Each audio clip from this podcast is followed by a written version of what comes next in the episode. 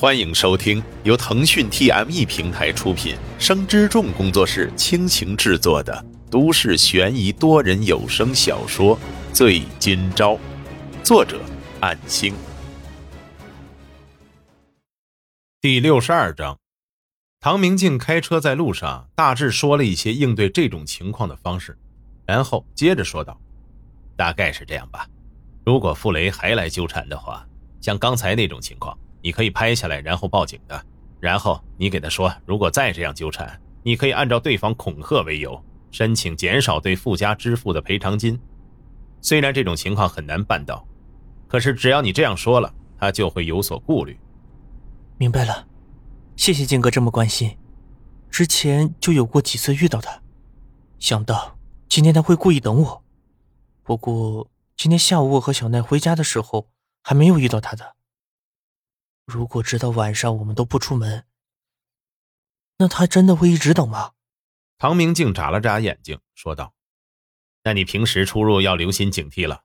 他们应该会知道你住在几楼，万一有什么情况，一定要严肃对待。”乔可奈怯生生的半站起，头伸到正副驾驶座之间，说道：“小赵哥哥，那些人好凶哦，他们是做什么的？”为什么找你要钱啊？沈金钊看向乔可奈，自己的事情在近期已经有越来越多的牵扯到乔可奈了，令他担惊受怕，也是心怀歉意。是哥哥案子里的那个死者家属，每次都想让我们多赔钱给他，提钱或者什么额外要求，死缠烂打的，真烦人。以后小奈不要独自外出了，如果遇到这些人，一定要找保安叔叔寻求帮助。知道吗？嗯，小奈记得了。唐明镜看了看后视镜里的乔可奈，欲言又止。本来想问沈金钊关于刘梅的情况，毕竟昨天晚上都已经报警提供线索了。虽然是莫金尊说的线索，是否真实也是未知数。不过还是比较关心这件事。可是，在刘梅的孩子面前，还是强忍着没有说出口。沈金钊看到熟悉的路线。这是前往丹秋生老师家的必经之路。静哥，自从上次庭审宣判之后，我都没有联络过丹老师，他还在生我的气吗？唐明镜脸上保持着平静，说道：“这个其实没什么，毕竟受苦的人是你啊，我们只是因为无法做到更多而感到惋惜，怎么会生你的气呢？”不多时之后，赶在傍晚时分，他们来到了丹秋生的家里。他的庭院外面停放了好几辆名贵轿车，甚至比唐明镜开的车还要贵上不少的样子。三个人下车之后走进庭院，乔可奈倍感新奇的在庭院里到处跑动。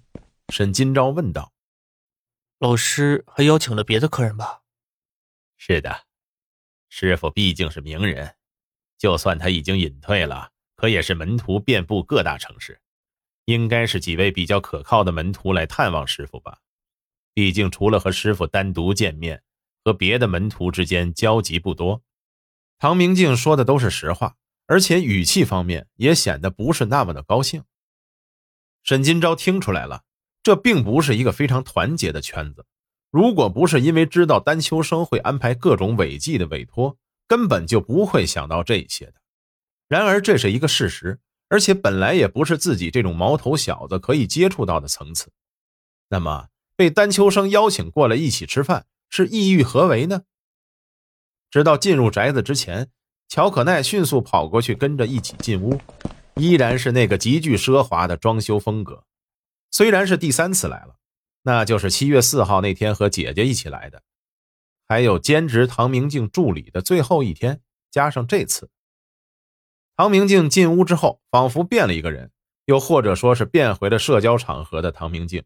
那是当他助理的时候经常见到的刻板印象，和几位西装笔挺的男士互相打着招呼，然后站成一圈加入到聊了起来，好像并不是进屋之前唐明镜说的那种没什么交集的感觉呀。由于带着乔可奈到大厅一角的沙发坐下，并不能听清楚他们说的是什么，只是每个人都露出了笑容，就算别人在说话的时候，也都保持着亢奋那般咧嘴，或者就像是戴着一个面具一样。一个只有固定笑容的面具，乔可奈瞪大了眼珠子四处观看，包括那离地约莫十米高的天花板，全是类似咖啡浓色的木头装潢，在亮堂的灯光照映下，每一条纹路都可清晰入目，且一尘不染，可见经常有人来打扫维护。小昭哥哥，这里好漂亮，好宽敞啊。是啊，这是我姐姐的师傅丹老师的私人宅邸，装修风格很有特色。我第一次来的时候，也像小奈一样新奇的到处乱窜呢。似乎是小圈子的谈资结束，各自分头参观。唐明镜和其中一位身高相仿的青年男士走了过来。那个人开口说道：“明镜啊，这位不是跟你一起来的吗？怎么刚才不给我们介绍呢？”唐明镜淡然的说道：“别急嘛，这不是一会儿到了餐桌，师傅也会介绍的吗？不过可以先给你介绍一番，这位是沈明月的弟弟沈金钊，小昭。”这位是严少乾，严律师。两个人握着手，沈金钊说道：“严律师你好。”严少乾眨了眨眼睛，微笑着点头说道：“哈哈，原来如此。沈明月，我和他也有过一面之缘吧？对于你们姐弟的事，我深表惋惜，没能帮上什么忙。谢谢严律师关心。静哥和丹老师已经帮助我很多了，只怪我。”自己不争气，犯下过这样的过错，是我罪有应得。唐明镜与严少前都是一愣，后者有些难以置信的看向前者，刚想说什么，唐明镜率先说道：“ 哈哈，小昭还年轻，别介意。不过这份正直也是难能可贵。少乾见笑了。”“嗯，呵呵呵，有意思。沈金钊，我记下你的话了。行吧，那一会儿入座再聚。”我先跟上他们去看看老师的藏品。严少乾走后，沈金钊有些难为情的问道：“靖哥，严律师是什么意思？记住我的话是指……”唐明镜略显尴尬的忍不住笑了，说道：“你呀，以后和咱们这个圈子的人可不要再提有什么罪、有什么应得什么的了。我们身为律师，会想尽一切办法。”只为当事人争取案子的变化，罪有应得什么的，真是挺讽刺，不适合我们的思想。我知道你是自谦，不过还好师傅没听到你说的话，不然真的我都不敢想象师傅会露出什么表情。一定要记住了啊！沈金钊已经羞愧的低下了头。乔可奈没听懂两个人在说什么，但是看着小昭哥哥此刻吃瘪的表情，是真的好玩，于是也跟着笑了起来。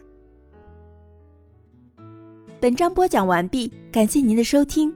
若您喜欢，就请动动手指分享和订阅吧，谢谢。